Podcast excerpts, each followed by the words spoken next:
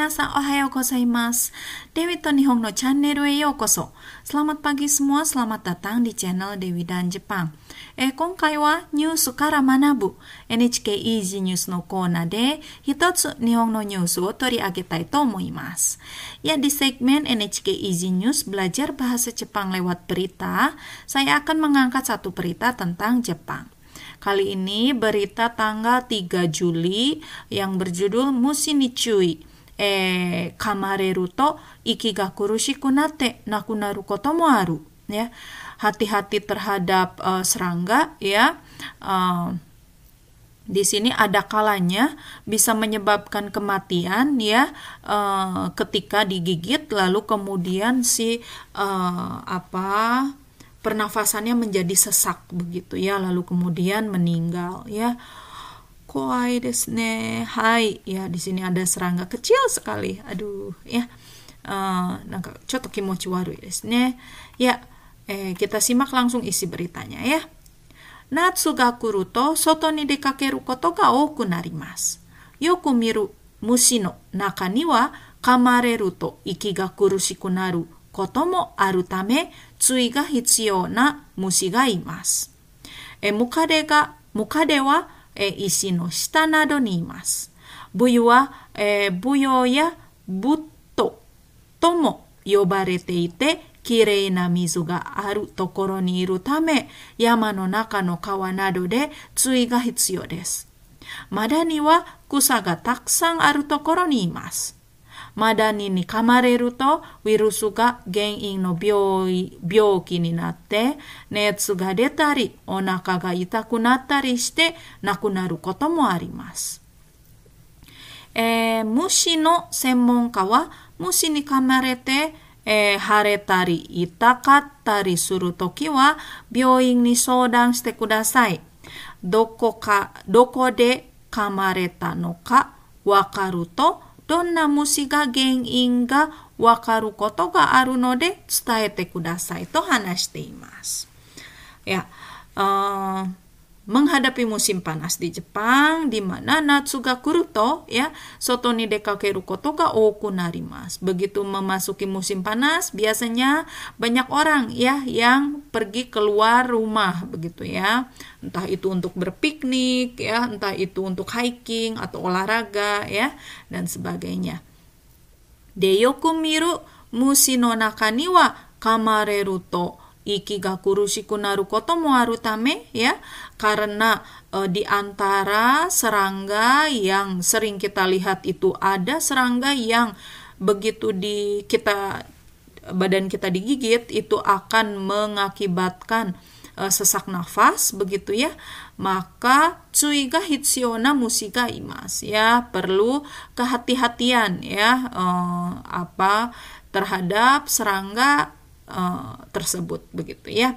Jadi ada serangga yang perlu kita perhatikan begitu ya karena akan menyebabkan uh, kita merasa sesak nafas ya uh, ketika digigit oleh serangga tersebut begitu ya. Oke, muka dewa isi no shita nado ni imas. Ada mukade, mukade ini lipan ya. Oke, kaki 100 ya. Uh, ini adanya di bawah uh, batu begitu ya. Lalu kemudian buyu ya, buyu ini serangga ya. Serangga yang seperti lalat ya, warnanya hitam atau abu-abu begitu ya. Uh, ini lalat tapi dia kalau menggigit itu membuat uh, badan kita ya kulit kita itu menjadi gatal sekali ya dan ini lama sekali buyuwa buyoto eh, buyo ya buto. Tomo yobarete ite dipanggil juga buyo atau buto. Ini kireina mizu ga aru tokoro ni iru tame karena ada di tempat yang eh, berair bersih ya sehingga kita perlu hati-hati ya ketika berada di uh, kawah di sini sungai yang ada di dalam gunung ya yang ada di pegunungan yang di gunung itu uh, di sungainya itu hati-hati ya ada buyo ya ini betul sekali teman saya pernah digigit oleh buyo wah gatalnya itu sampai seminggu ya seminggu lebih ya uh, gatal sekali ya. Jadi Anda perlu hati-hati ya kalau bermain air di sungai di pegunungan begitu ya di gunung.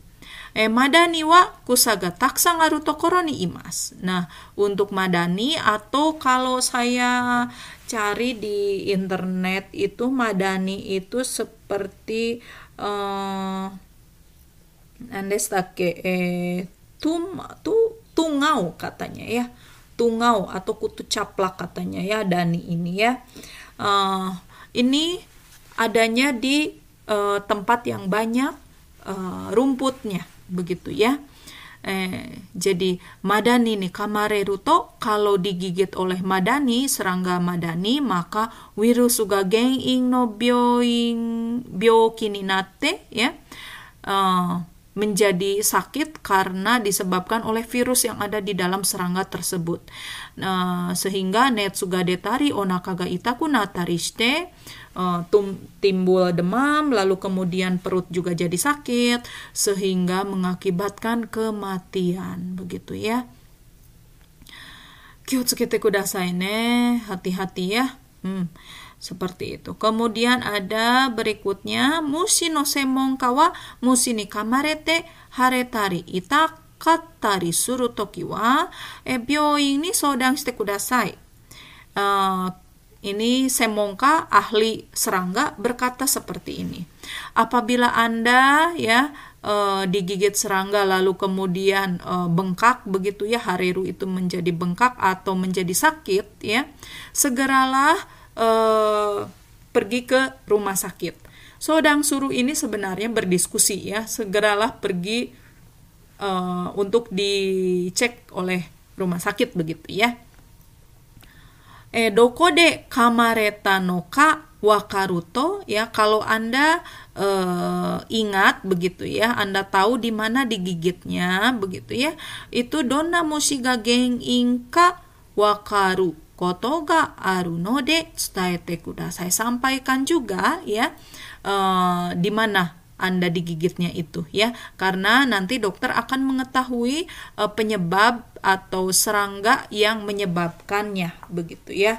Yaitu tadi misalnya kalau anda pergi ke um, apa ke sungai di laut di laut di hutan begitu ya berarti oh ini jangan-jangan madani begitu ya.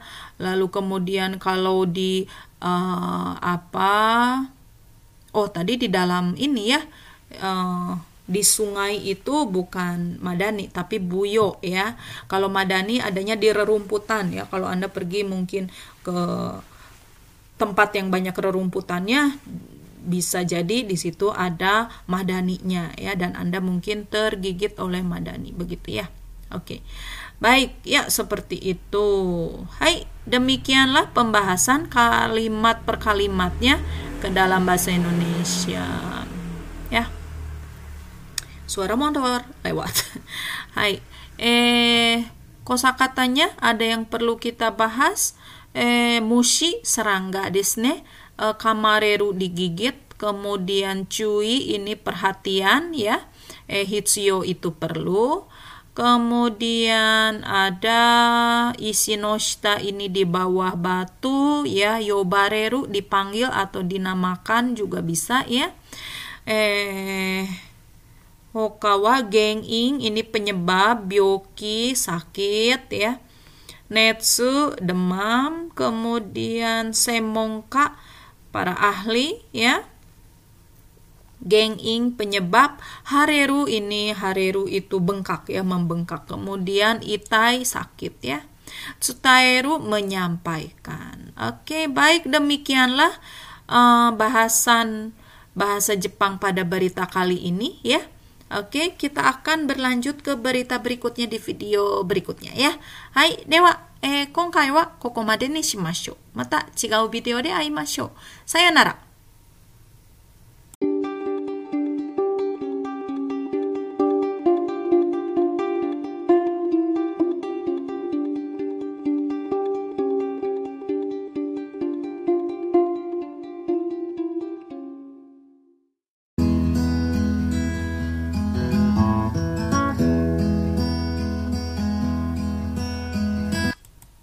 皆さんおはようございます。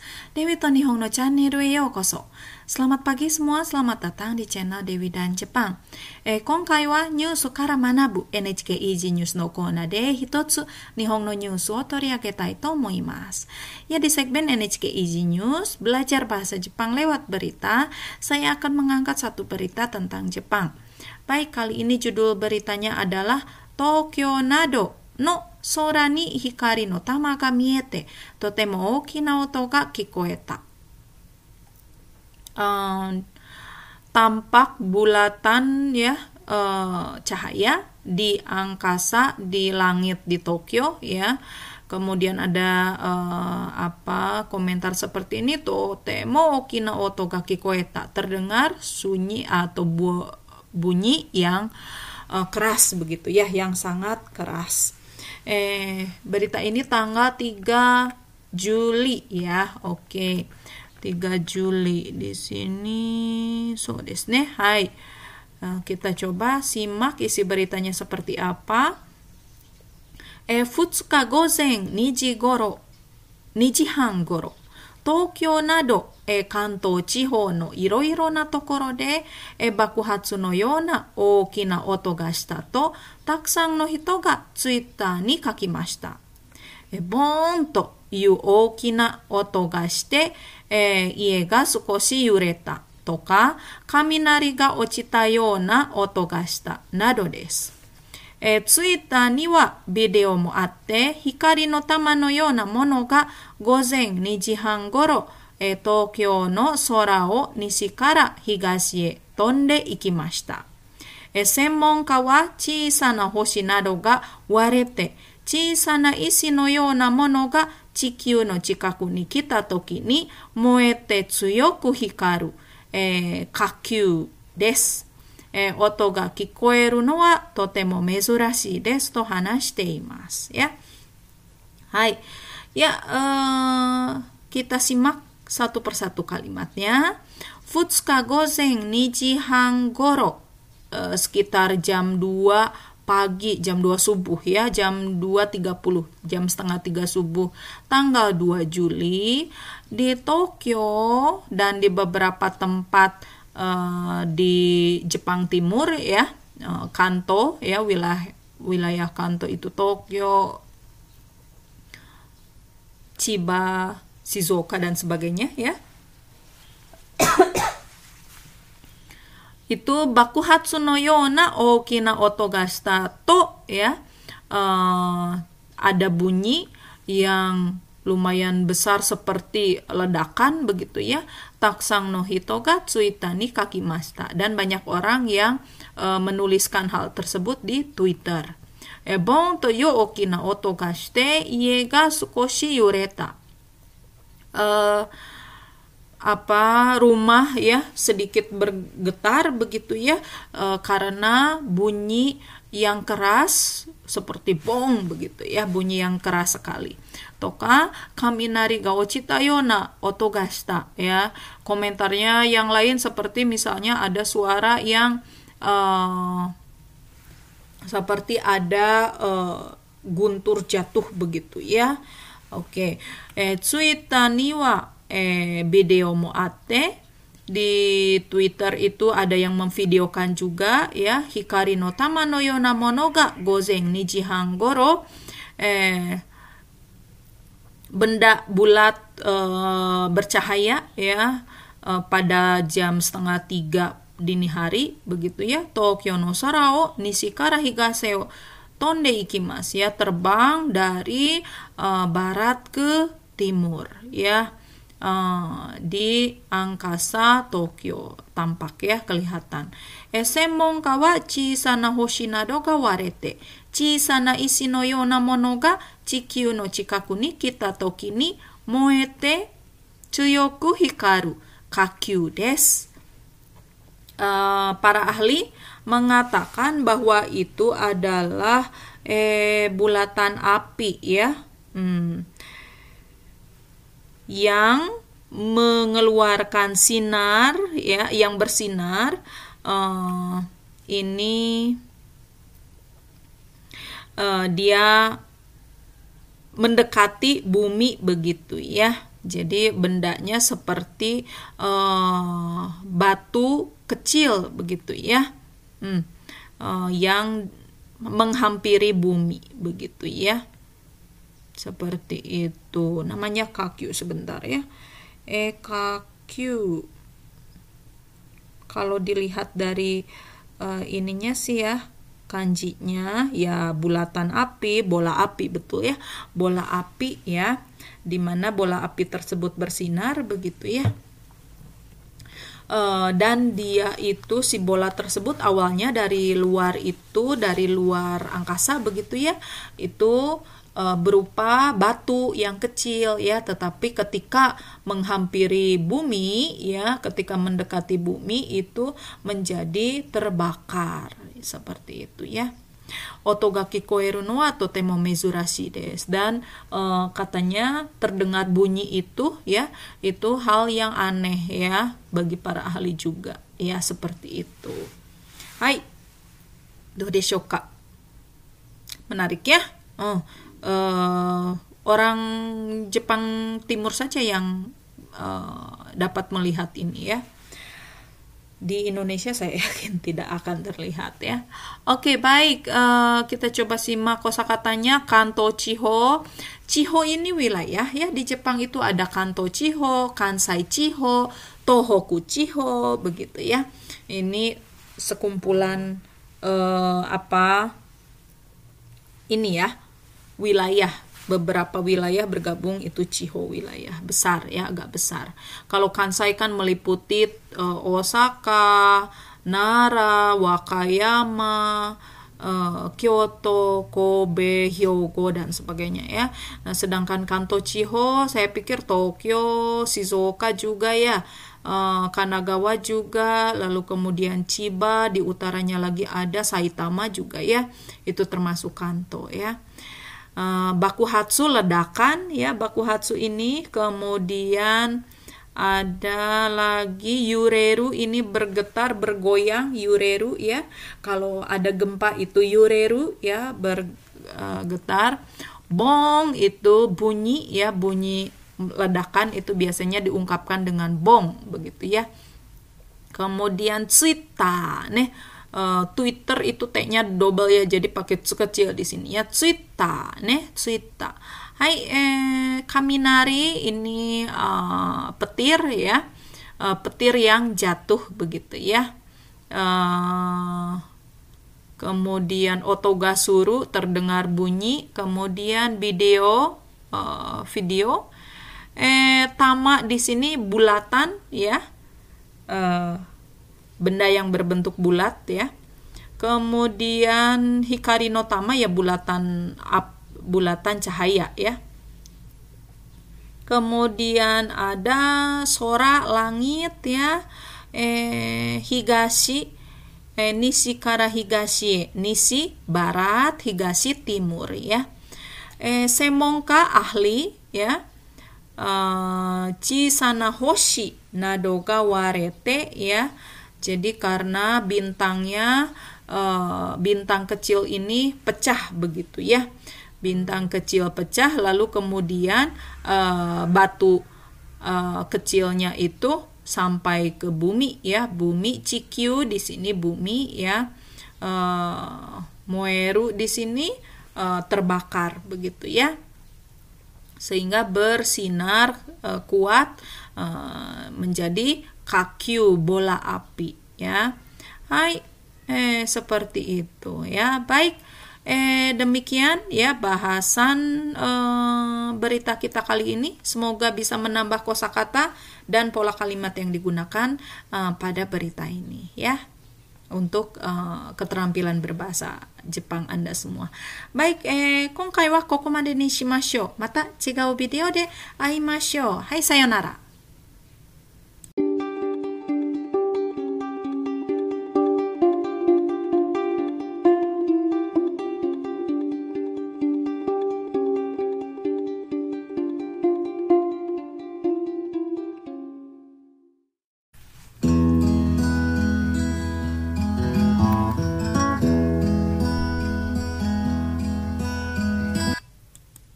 い、 Hai, eh, minasan ohayo gozaimasu. Dewi to Nihon no channel e yokoso. Selamat pagi semua, selamat datang di channel Dewi dan Jepang. え今回はニュースから学ぶ NHK イージーニュースのコーナーで一つ日本のニュースを取り上げたいと思います。Ya di segmen NHK Easy News belajar bahasa Jepang lewat berita, saya akan mengangkat satu berita tentang Jepang. Baik, uh, kali ini judul beritanya adalah eh, Awa Odori no, Awa Odori ga Chushi. Hoteru nado 30%が占めることを考える。Ya. Uh, festival Awa Odori atau tarian Awa yang uh, ini dilaksanakan di uh, Tokushima ya prefektur Tokushima itu adanya di Shikoku ya Pulau Shikoku uh, ini dinyatakan uh, cancel ya Hoteru Nado Sanju Pasento ga Shimeru eh, koto kangeru ya 30% hotel yang ada di Tokushima tersebut memikirkan untuk ya sudah menutup saja begitu ya hotelnya Uh, berita tanggal 3 Juli ya. Kita simak isi beritanya ya sepanjang ini ya. Hai, saya akan bacakan bahasa Jepangnya lalu kemudian nanti akan saya terjemahkan satu persatu kalimatnya ke dalam bahasa Indonesia. Eh, yarimas. Hai. えー、阿波踊りは徳島の有名な夏のお祭りです。しかし今年は新しいコロナウイルスの問題で中止になりました。NHK は徳島経済研究所と一緒に徳島のあ徳島市とその周りにある166のホテルや旅館に阿波踊りが中止になってどうなったか質問しました。64のホテルなどが答えました。えー、予約のキャンセルで全部で2億円ぐらいの損がありました。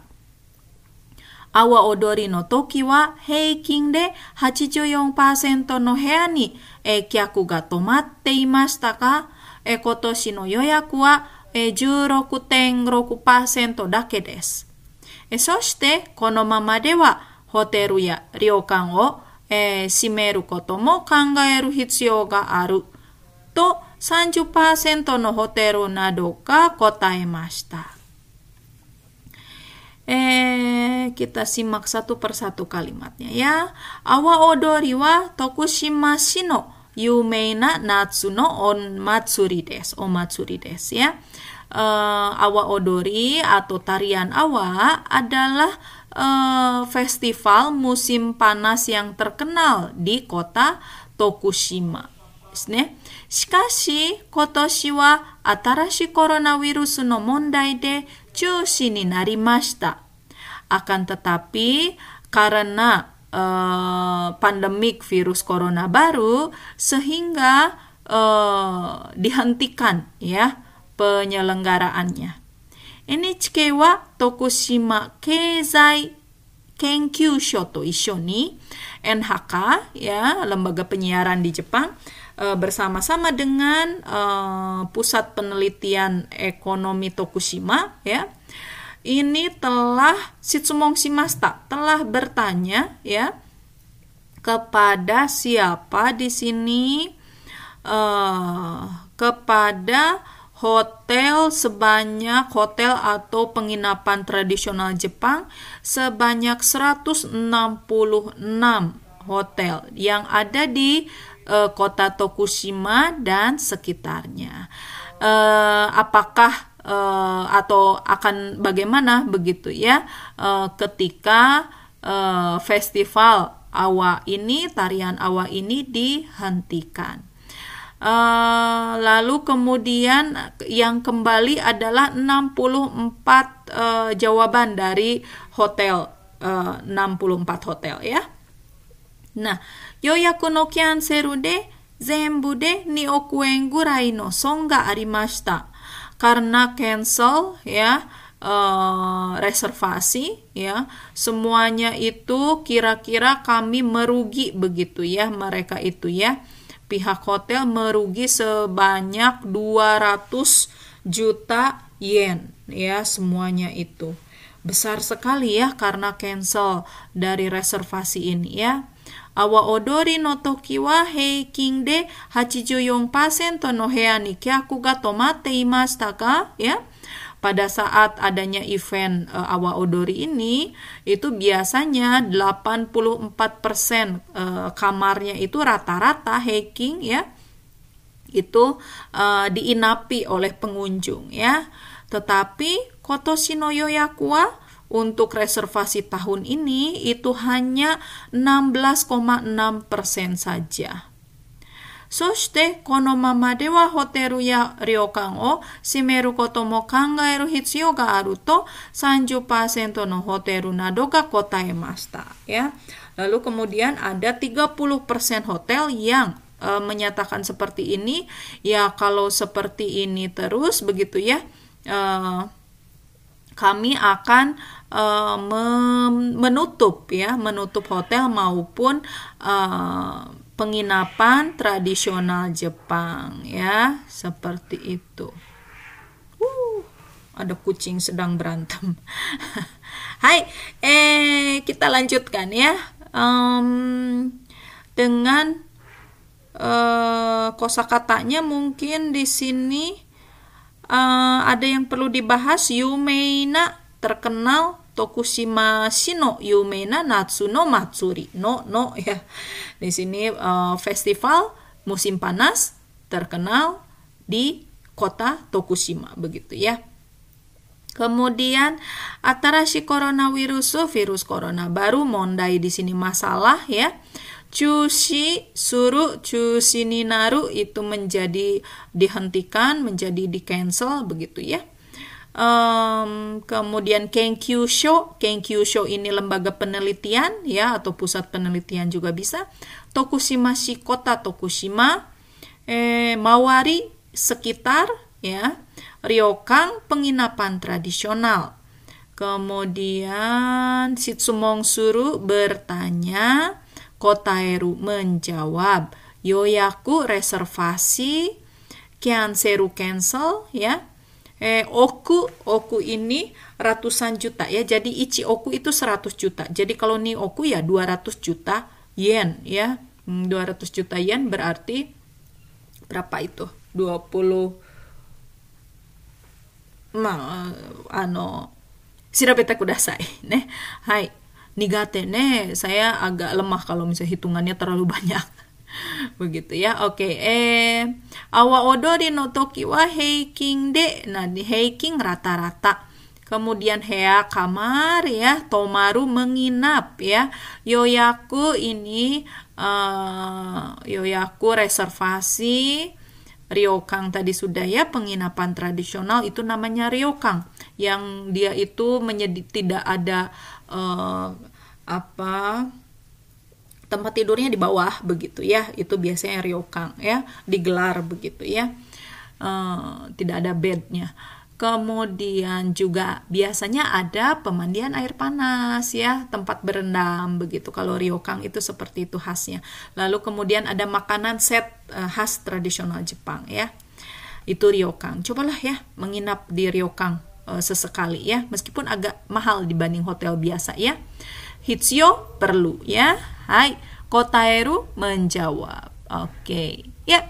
Eh demikianlah uh, bahasan kita kali ini tentang berita Jepang ya. Mudah-mudahan dapat menambah kosakata uh, bahasa Jepang Anda ya. Baik, eh konkai wa kokomade ni shimashou. Ne, mata chigau video de aimashou. Sayonara.